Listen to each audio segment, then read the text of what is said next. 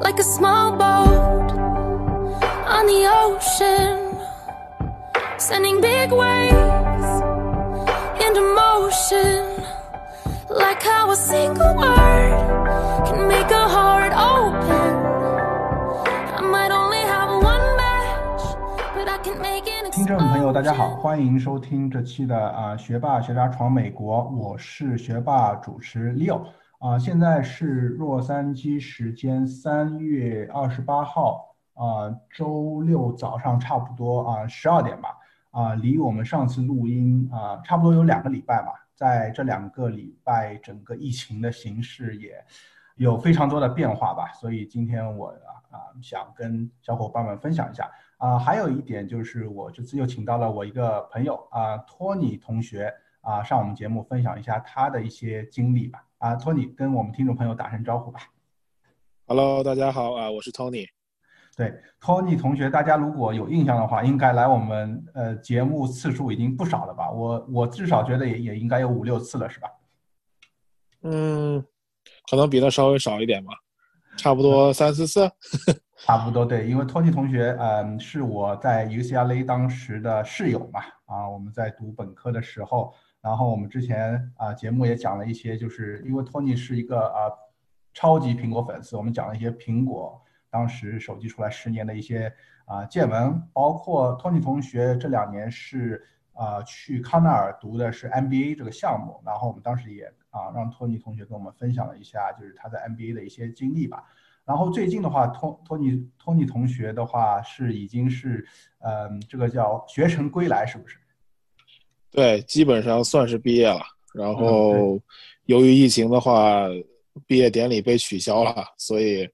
差不多五月份算是正式把所有课都都结业了。嗯，对。那我们反正呃，这个节目到时候也让托尼讲一稍微讲一下吧。就是我觉得在这个特殊时期，呃，本来要做一期节目给我们托托尼同学接接风，然后聊一下就是 NBA，但是呃，在这个特殊时期疫情的话，实际影响了很多 NBA 同学的一个呃一个经历吧。对。那呃，首先的话，呃，我想讲一下就是这两周一个大致的一些变化吧。因为三月十三号，我们当时节目的话啊、实际上是川普总统当时颁了一个呃，就是国家的紧急法案，就是正式的重视起来了，把一些资源可以呃分享给更多的州，然后有很多紧急法案。啊、然后之后的话，实际上，呃，这两周内，呃，最大的一些变化就是我这边住的是洛杉矶县的话，实际上是在三月二十号，啊、周五，就是差不多川普的颁布法令的一周以后，啊、颁布了一个就是说居家令。呃，国内的小伙伴有可能听了很多叫封城，但是呃这边的呃就是居家令和封城还是有很大区别的，但是它还是不鼓励你啊、出门，基本上就是说，除非是一些重要的，包括是呃买菜啊、买药啊，然后很多就是非重要的一些啊、就是说商家也都关掉了，嗯，但是和国内分成还是有很大区别啊、主要还是说你还是可以出门，包括就是可以出门去散步啊、去遛狗啊、去爬山。啊、所以说这个实际上也啊、很多看到很多小伙伴有可能在网上看到段子，因为在啊、上个周末就是二十一、二十二号，实际上在洛杉矶的海滩和很多这种嗯、就是嗯呃爬山的地方还是人满为患啊、所以说大家也很担心，你如果是啊、还允许大家可以出去随便去海滩去爬山，然后看到人也基本上不少的话，那怎么怎么怎么能防疫呢？啊、所以说呃这周的话就是昨天啊三、月二十七号。啊，洛杉矶这边又啊颁布了一个，就是它关闭了所有的就是呃呃海滩啊，包括啊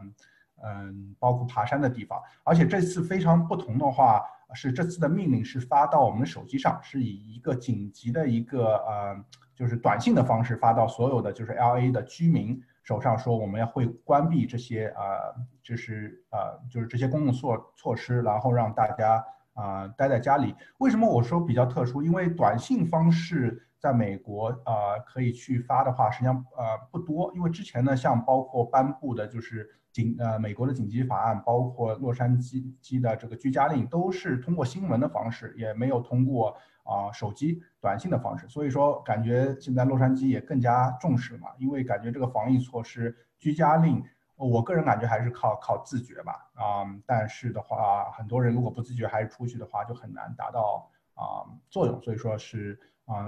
就是昨天的话有有这样一个变化，嗯。所以说，我是觉得这两周的话，真的是呃变化啊不少吧。那我想听一下托尼同学，因为托尼同学这两周的话，你应该是不是就是嗯做了一件大事，就是说从我们纽约开车回到嗯就是加州，这个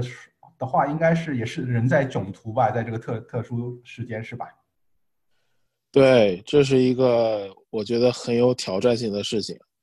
呃，因为一八年我去读书的时候呢，也是从旧金山这边一路开去了啊，这个伊斯卡 New York，就是在，因为康奈尔大学是在纽约州的这个叫上州部分，也就是北面。呃，那么我觉得这一次从又从那边开回来，其实是从一个重灾区开回另一个重灾区，然后一路差不多两千八百英里啊，我觉得这个事情。那怎么讲呢？是 是非常劳累的，而且开回来的这个心情跟当时有很大的不同，因为疫情嘛。所以我开过的每一个小镇，我都是，呃，先去网上去查看这个小镇有没有被感染的这个人数，然后看这个方圆几里有有几例，呃，这样的人，呃，再去看说，这样的话再去规划我的路线，看我今天晚上，比如说我停在哪一个小镇。所以也就是这样一路一路这个边规划，然后酒店也是当天订，所以因为我不知道会开到哪里，所以我觉得这个我总共一共开了五天吧，耗费差不多四十几个小时，我觉得是一个真的是很有挑战性的一件事。嗯，对，开车开车本身基本上也是横跨美国了，我觉得已经是个很大挑战。但是觉得就是这个心里肯定有很多这个不安吧，就是这个疫情，所以说我觉得这个更加重了，就是有有可能有些焦虑感。特别又开长途的话，我觉得真的是啊不太容易吧。对对，尤其是一天你要差不多开呃十几个小时，嗯，我觉得。再加上我，我随时就是每天都在听这些广播呀，在听这些，呃，包括美国跟中国的这些新闻啊，就一路上这个心情是比较忐忑的。是，对我最近都不太看新闻了，因为这个这些数据和这些新闻看上去真的是有点闹心吧？对，那托尼同学，我就是呃想知道一下，因为纽约实际上是这次的呃一个重灾区吧？啊，所以说当时你在康奈尔的时候，因为呃，康奈尔应该据我所知是一个大学城啊，也是一个非常就是安静的小小镇嘛。虽然说属于纽约，嗯，就是呃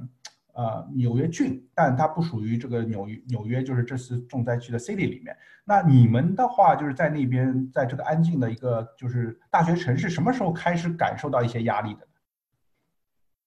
呃，其实我们大学城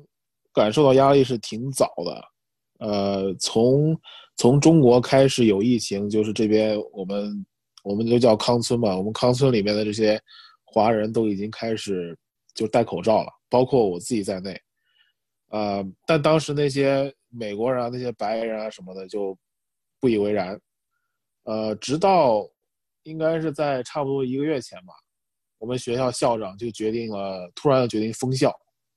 因为当时最早封校的，我记得是哥伦比亚大学，因为在纽约市市中心嘛。然后又听到了那个达特茅斯学院也封校，然后我我们就说哇，那我们这些你知道友好邻居项目这些 MBA 这些商学院都已经停课了，那我们什么时候停课了？正当我们呃在想这件事的时候，校长来了一封信说，我们整个康奈尔大学，包括你们 Johnson 商学院全部停课。然后，呃，也当时也没有说是停课要，就当时说可能是两周，但或或更久。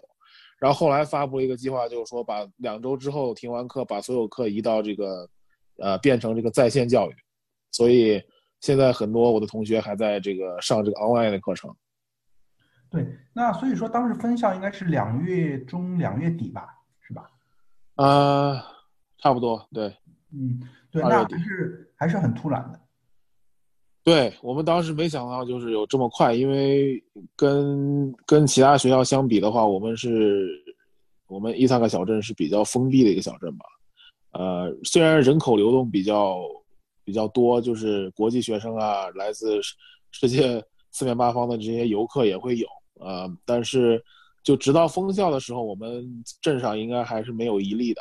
呃，但是当时好像我记得有两例是疑似，后来就是过了一周之后，校长发发信确认说这两例，呃，检测出来是阴性的，也也没有确认病例。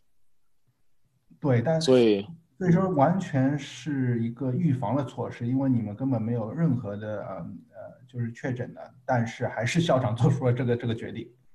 对他就是当时他说经过了他们校委会这个多次讨论吧，然后决定就整个整个学校封校，然后呃把这个每一个楼啊什么的这些 access 呃就是你你叫什么电子钥匙啊这些系统全部都关闭掉。然后学生是不能入内的。当时就当时那个感觉就是，哎呀，我感觉是不是要要逃走了？我就感觉很恐慌。对对对，我觉得分校这个还是说一个，嗯，这个决定我觉得对很多同学应该有很大影响吧，因为感觉这个是这么多人呐，几呃应该有几万人的学生，包括几万人的校职员工，这样一下子就是把啊学校关掉的话，大家应该会不知所措吧。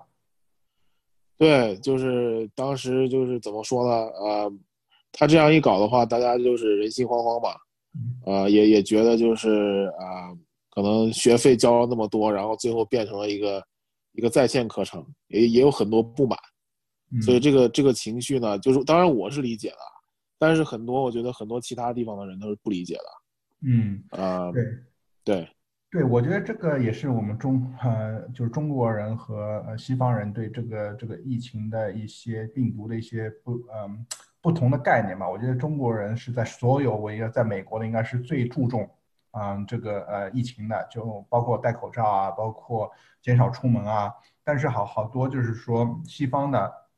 嗯，他们包括美国人啊，包括呃其他各地来来到美国人都没有。太多重视，就觉得还是过着他们正常的生活，所以说我觉得对他们来说，有可能就是一下子觉得啊，为什么要要要这样？但是我觉得从我们中国人角度来说，因为已经看到过国内的这个形势了，是觉得应该是可以理解。但是我觉得很多人如果呃没有做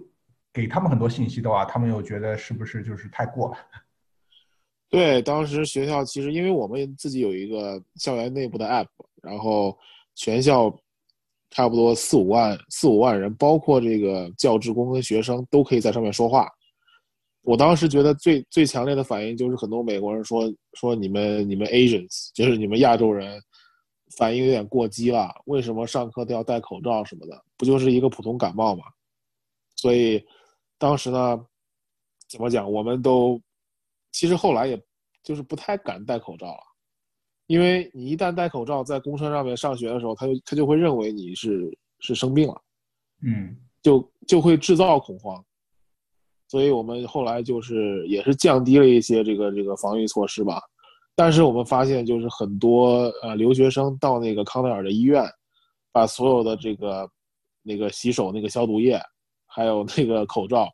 全部都买完了，就是全部全部售罄。我们再去买的时候。校方就说我们我们已经没有了，也不会再进货了。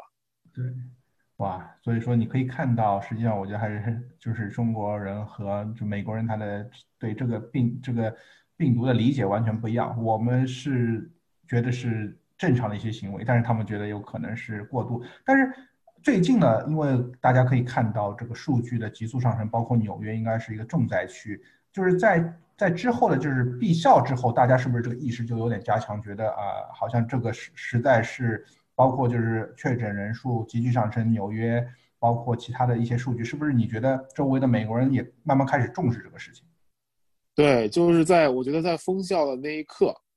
就是你在在我们同学听到别的学校被封校的时候，其实他们心里面还在那边，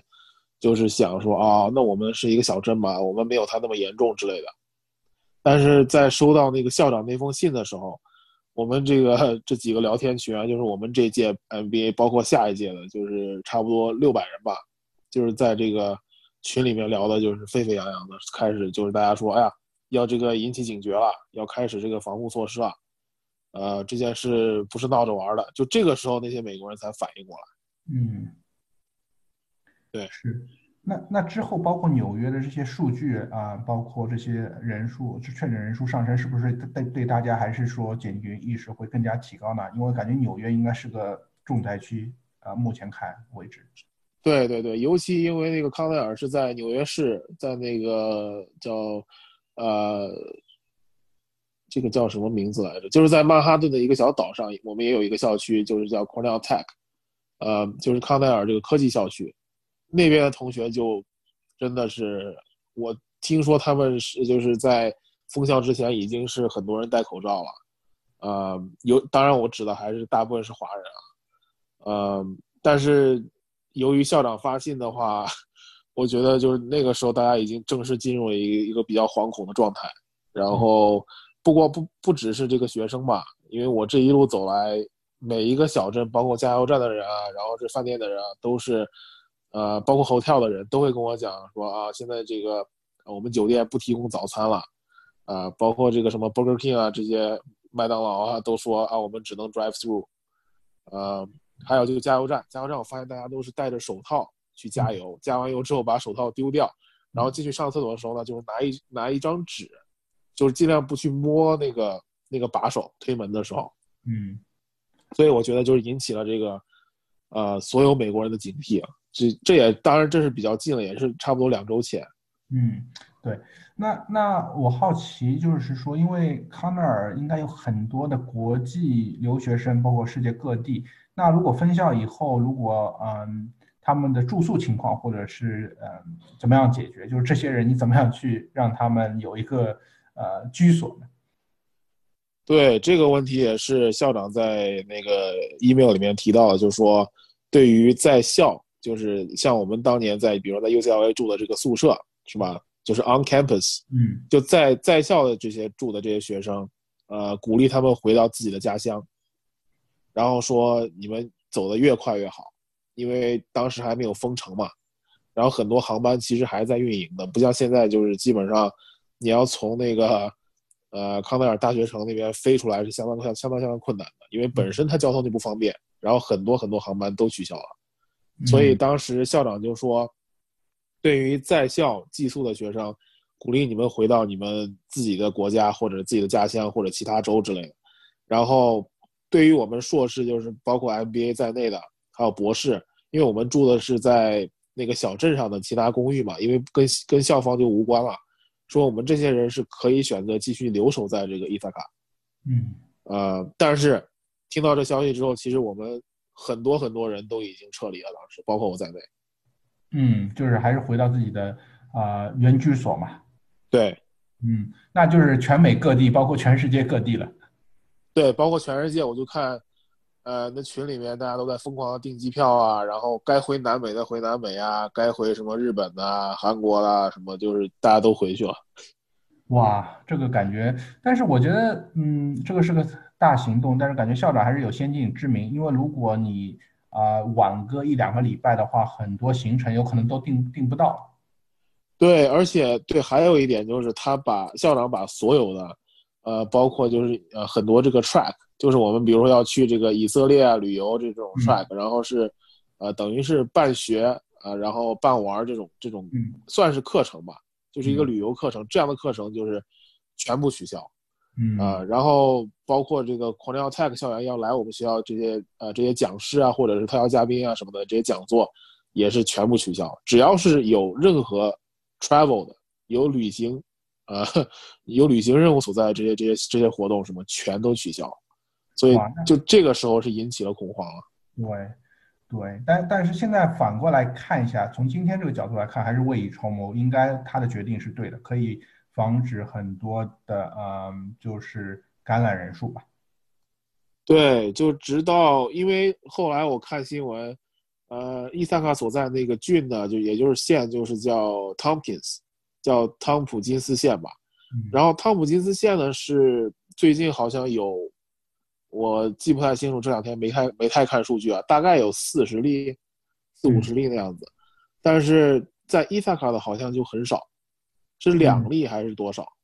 我觉得这个跟校长当时采取的这个措施有非常大的关系。我觉得他做的还是非常好的。是是，对。但是听上去的话，嗯，整个学校关闭对很多学生，对有可能是上万或者是十万左右的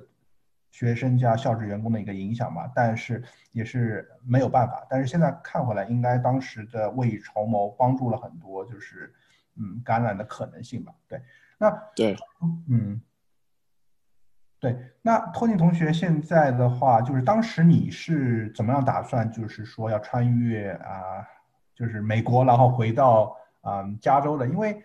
呃，你你所在加州的位置在硅谷，实际上也是一个重灾区嘛。所以说，你当时是怎么样决定说我要先回来呢？就是感觉好像一从一个重灾区到另外一个重灾区的啊，也不是很呃区别也不是很大吧？当时是怎么考虑的？当时就是，虽然我看到那个数字挺吓人的嘛，因为我家离硅谷的确是不远，但是我家是更靠近这个旧金山市这边，啊，因为我本身就是要打算正好提前毕业，三月份回来这个装修房子，然后由于这个疫情，就让我的这个装修团队也不能也不能开工了，所以，呃，当时我就还有点犹豫，说到底要不要回去，因为当时小镇上来讲还是比较安全的嘛。呃，可是经过考虑之后，我觉得就是如果我我先回到家里面，然后只是，呃，一个礼拜出去买一次菜，然后平常也不出门，我觉得这个风险还是比较小的，所以我觉得在就是在大学城那边待下去也没有什么太大的意义了，而且，呃，由于我当时装修计划就是疫情之前的这些计划呢，我把我家里面家具也都差呃差不多都卖了。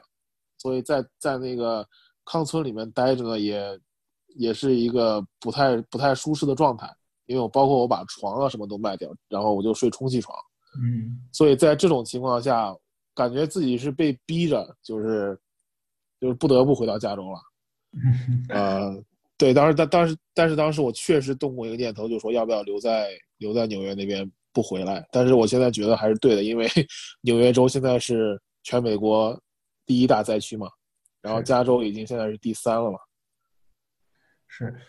对，听上去对。那托尼现在回想过来，这个决定还是对的。那当时你说的现在有差差不多有三千 miles 这个行程，呃，大致可以跟我们讲一下嘛？因为感觉是基本上是横穿美国，从东部到西部，然后有三千英里。那感觉实际上这个路线的话，如果时间够的话，当中也可以啊享受一下风景啊。但是感觉你们这次的呃人在囧途，应该感觉啊各方面行程都是会很不一样的。对，呃，就因为我这次想回来的比较快嘛，所以我每天就是开的比较久。然后我当时从加州开去纽约州的时候，其实我开了有九天，因为我中间在那个。呃，Denver 啊，还有在 Chicago 都停了一下，然后包括了一些游览了一些景点，但是这次就是情况完全不同。我就是想，啊，因为我跟我跟我老婆也在一起嘛，我们两个就想说，赶快到家，就是当时的唯一的目标就赶快到家。所以，呃，我们第一天是由于由于搬家，然后往往行里面就是把行李往往车里装，这个装车就耗差不多半天，所以我第一天开的比较比较少。然后第一天到了，就是从从伊萨卡纽约到了这个一个叫米兰的一个小镇，在 Ohio，在俄亥俄州。然后这个行程差不多是将近四百个英里。呃，第二天呢，我又开了差不多六百英里，从米兰 Ohio 到这个 Newton，呃，爱荷华州一个也是一个小镇了。呃，然后第三天我记得是开了差不多七百个英里。然后也就是从爱荷华州开到了一个叫 Laramie 的小镇，在 Wyoming 是是呃怀俄明州。当然这些都是比较偏的地方啊。我其实我故意挑这些比较偏的小镇，就是因为他们没有疫情。然后到家前的最后一天，就第四天呢，我是开到了一个叫 Winnemucca Nevada，就是一个也是一个小镇了。呃，它在这个内华达州，其实离这个。呃，拉斯维加斯好像不是特别远，但是方向是不同的，因为它好像应该是靠北一些嘛。因为我要回北加州，然后第五天我就又开了四百个英里，从这个内华达州直接开到了家，呃，也就开到旧金山这边，呃，一路下来，就像我之前说的，这些见闻呢，就是，呃，这些老美真的是警惕性是是很高了。然后包括去加油站买东西啊，比如说有些卡车司机啊，去加油站买一个汉堡啊之类的，这些在在小店里面的这些排队，你就可以看出来他们是有这个。呃，注重到这个 social distancing，就是每个人会保持差不多呃六英尺的距离排队的时候，呃，所以当时我在路上就是想说，赶快回家，赶快回家，真的是没有别的念头的。是，呃，听托尼呃嗯讲的话，我觉得这些呃城市基本上都是非常偏远的、非常小众的，感觉应该是。在这个路程路程中根本没有去考虑过任何的景点啊，或者是一些去看一些东西，基本上就是哪里人少啊就往哪里开，是吧？对，对，所以说，所以说我感觉这个真的是人在人在囧途的感觉。那在中间的话，包括呃你们就是每天的路上，基本上是不是就基本上能不去呃接触人就不去接触人？因为有可能接触人的时候，也就是去呃休息站。啊，买东西，或者是去酒店住，或者是中间去买东西吃，是不是在这个过程中你们也是非常一呃非常小心的？包括有没有戴口罩去住店啊，或者是买东西？呃，戴口罩来讲，我觉得一路上我们是没有太戴口罩的，因为我发现很多美国人是完全不戴的嘛。就我我不知道是因为，就有些人说是因为他们买不到口罩，然后有一大部分人说是他们觉得只要。跟人保持距离就可以，所以这个口罩我们是没有太戴，呃，但是呢，我们每次都是戴着这个手套，因为我买了很多一次性手套，包括我们，呃，吃东西的时候也是用手套吃的，然后进这个加油站去上厕所啊、买东西啊，然后开门的时候都是戴着手套的，所以我觉得这一点还是做的比比一般人应该好一些。我因为我看很多人也没有戴，连手套也没有戴的。是，我觉得现在戴戴手套感觉比戴口口罩更更重要吧。那在住酒店的时候，有没有一些就是特别的见闻啊，或者一些特别注意注意的地方？呃，酒店的话，就是你会发现，啊，因为我们订的酒店呢，基本上都是带早餐的嘛。然后你一进到这个酒店这个前台，他们就会告诉你说，哦，明天早上我们没有早餐了，啊，因为政府规定我们不能。不能叫什么呃聚众，是吧？你不能在那个，呃，餐厅里面在堂吃了，你只能说拿一袋这个早餐盒回到房间去吃。然后有些酒店干脆就说我们没有早餐提供了，你们，你们第二天需要到快餐店去 drive through，就是就是这样的一个，呃，一个一个 policy，一个一个这个怎么讲，一个一个政策，呃，所以我当时还是有点说，哎呦，那你这样搞的话，我就第二天早上还要专门再跑出去吃饭。就是挺耽误我的时间的，你知道吗？就有点心情有点不爽。嗯，对，但是他有可能因为早餐的地方也是就是酒店里面聚集人最多的，有可能就像他说的，因为要 遵守这个，嗯，就是社交距离的话，他也是要要做。嗯，就所以说听上去感觉这些店家，包括这些卡车司机，包括你在这个路从呃路中间。啊，经历的所有的这些人和事，感觉大家应该是开始重视起来了。你感觉大家的重视程度是不是？嗯，就是觉得这这件事要认真对待了。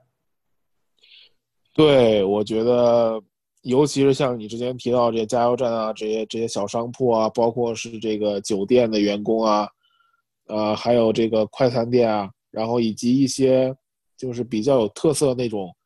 呃，本地的这些小吃店啊什么，他们。他们宁可选择关门，就打电话过去说，啊，我说你们，你这药铺上写的你们还开着门，但是还有没有送餐之类？他说没有，我们我们就是全部关门了。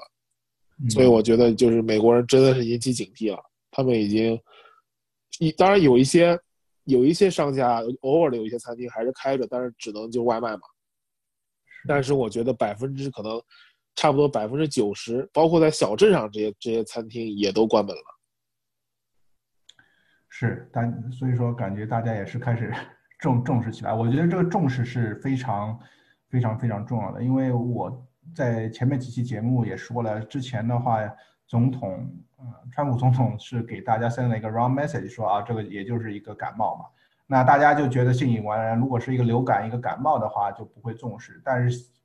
自从川普总统宣布了国家紧急状态，包括大家看到这些数据，嗯，就感染人数真的是感觉开始重视起来。我觉得这个也是个好事吧，啊，就是让大家都可以去，嗯，去做自己的这这部分，去避免更多的感染吧。那我好奇托尼同学，那回到了你现在的住的就是硅谷这边。啊，因为硅谷的话，小伙伴们也知道，也是这次的一个重灾区之一吧。那现在硅谷的情况是如何呢？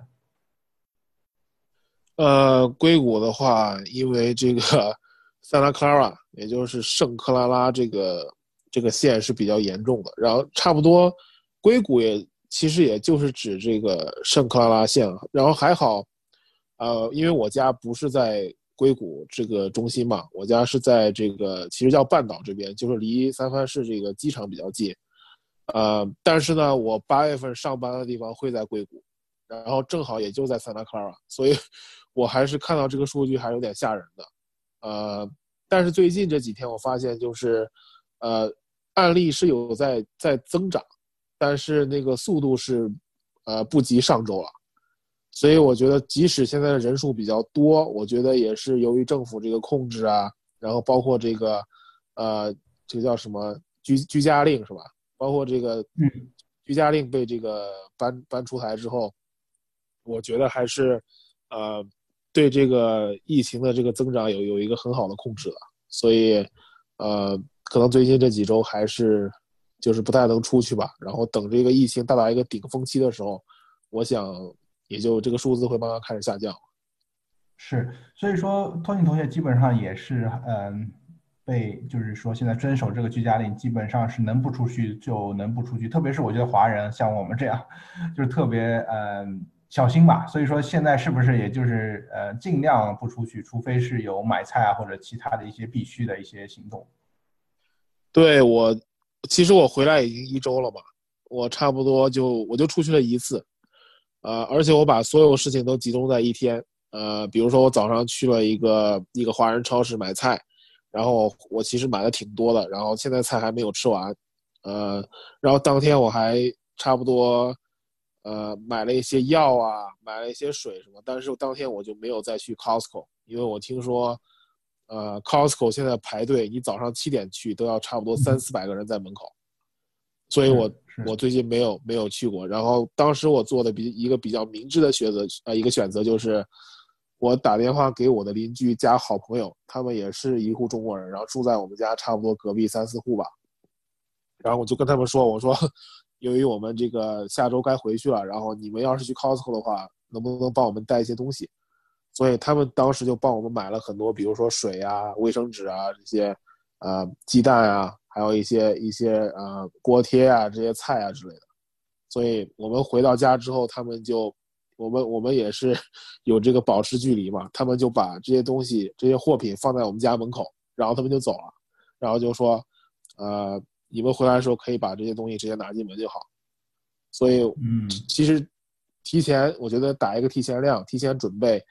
呃，省了我这个跑跑 Costco 啊或者其他这个大型超市的这个。呃，这个时间我觉得还是非常有效的。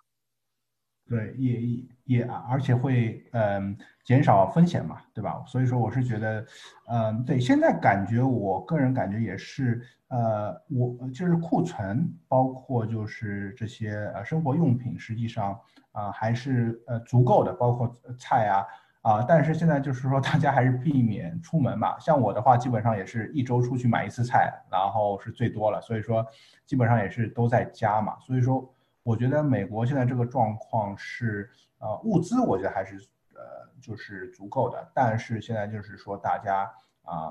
因为它很多这种大的店，它要保证。就是控制，就是就是人的数量，所以说你可以看到很很长的一个排队，然后又因为大家是排队的距离要保持，所以说就就感觉是呃这个队有可能长到就是看看不到头的样子吧。对啊，所以说感感觉来说，我们华人来说最近基本上嗯就是就是居家嘛就不动，我觉得这个应该是现在最安全的方式啊。但是我觉得。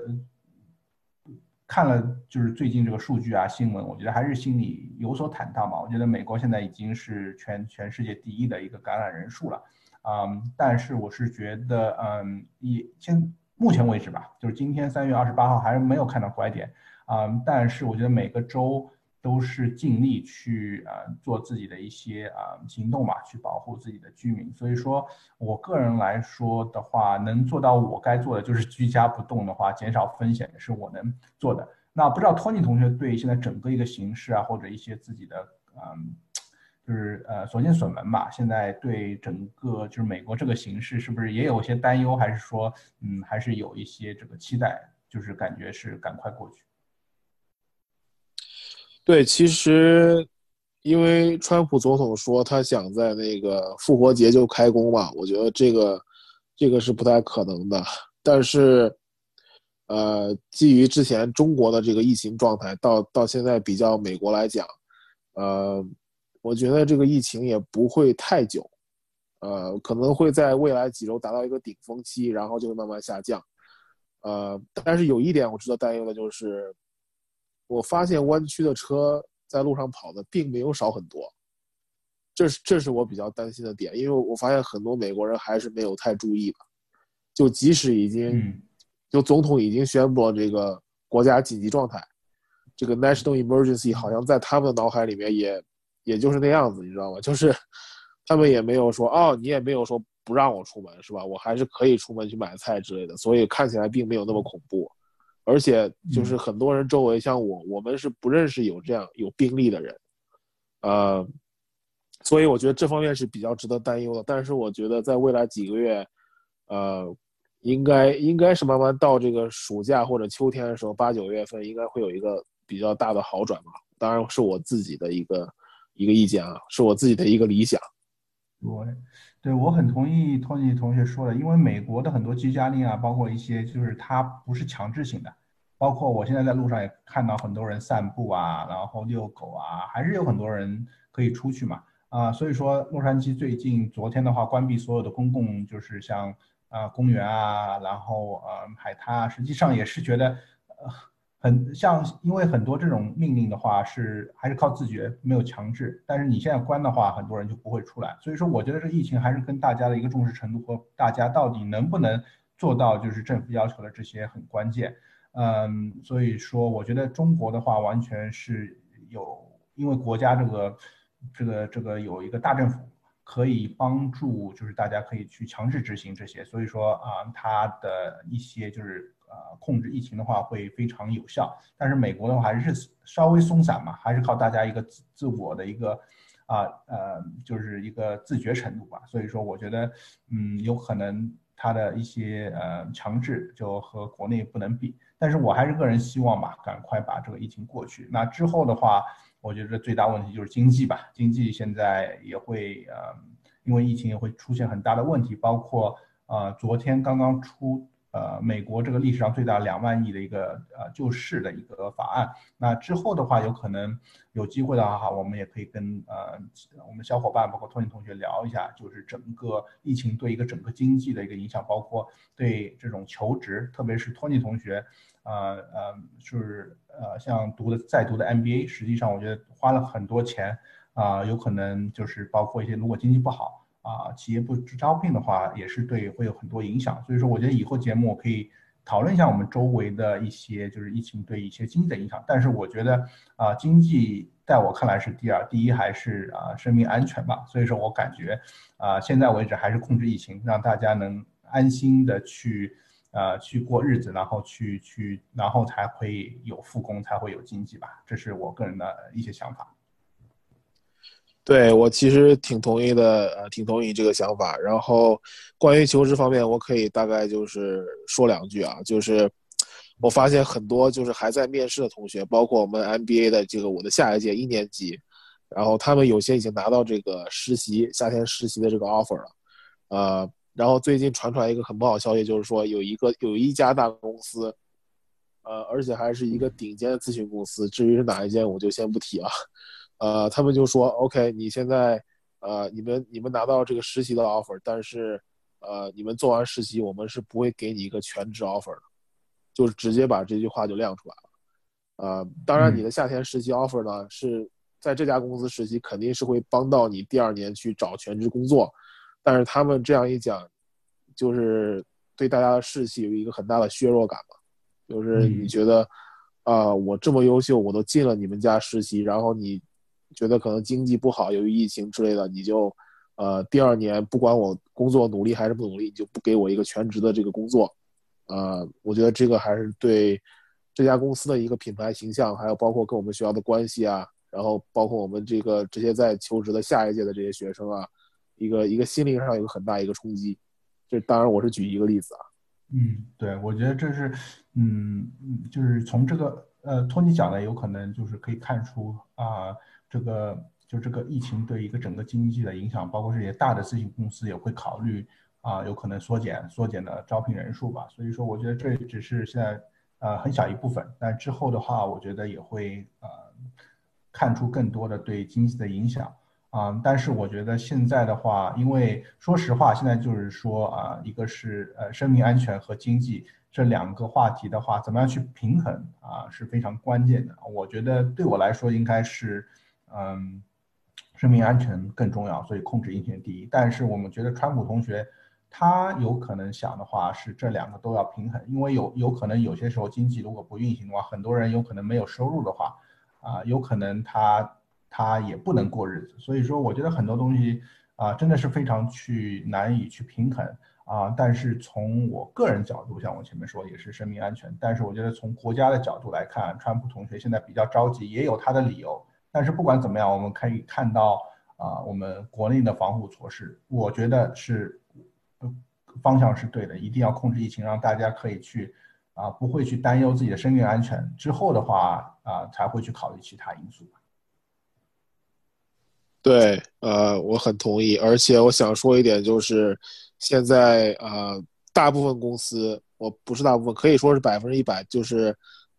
呃，举行这个面试呢，都已经从这个面对面，然后变成了这个在线啊，用 Skype 啊或者 Zoom。呃，我觉得现在在疫情期间这几个月会是一个唯一的趋势吧，啊，因为没有办法嘛，要要避免这个人与人之间的接触，所以我觉得这个格式方面对于面试的人来讲，包括 MBA 在内，我觉得是一个挺大的挑战，因为视频跟真人见面，呃，我觉得状态啊对我来讲。还是不太一样，嗯，是，这这这这是很定，所以说这次疫情对很多方面都有很大很大影响嘛，有可能对我们以后的一些生活方式啊，一些购物方式啊，也会有很多不一样吧。对，那之后如果有机会，我还真的想请托尼回来讲一下，就是他自己，因为托尼同学这次也是呃很好的拿到了一个自己心仪的 offer 吧，那包括呃八月份也准备是去啊硅谷上班，那。我有可能之后有机会的话，也可以请托尼同学讲一下他的求职经历，包括啊他整个 MBA 的一些经历吧。对，啊，那今天的节目我觉得我们已经聊了很多了，包括就是说啊现在的一个疫情情况，我们也呃分享了就是托尼同学在两个重呃就是疫情比较严重的地区的一些感受吧。啊，希望用这个也呃给我们小伙伴们可以知道一下我们现在一个情况吧。对，今天所以说也非常感谢我们托尼同学来做客。是的，是的，很感谢你的邀约，然后也很呃，我也很开心能再次跟大家啊去分享一些我的这些心路历程，然后也期待下一次再次回归节目。嗯，好的，非常感谢我们托尼同学，那也感谢我们小伙伴的收听啊，现在希望大家都能注意安全吧。好，那这就是我们这期的学霸学渣。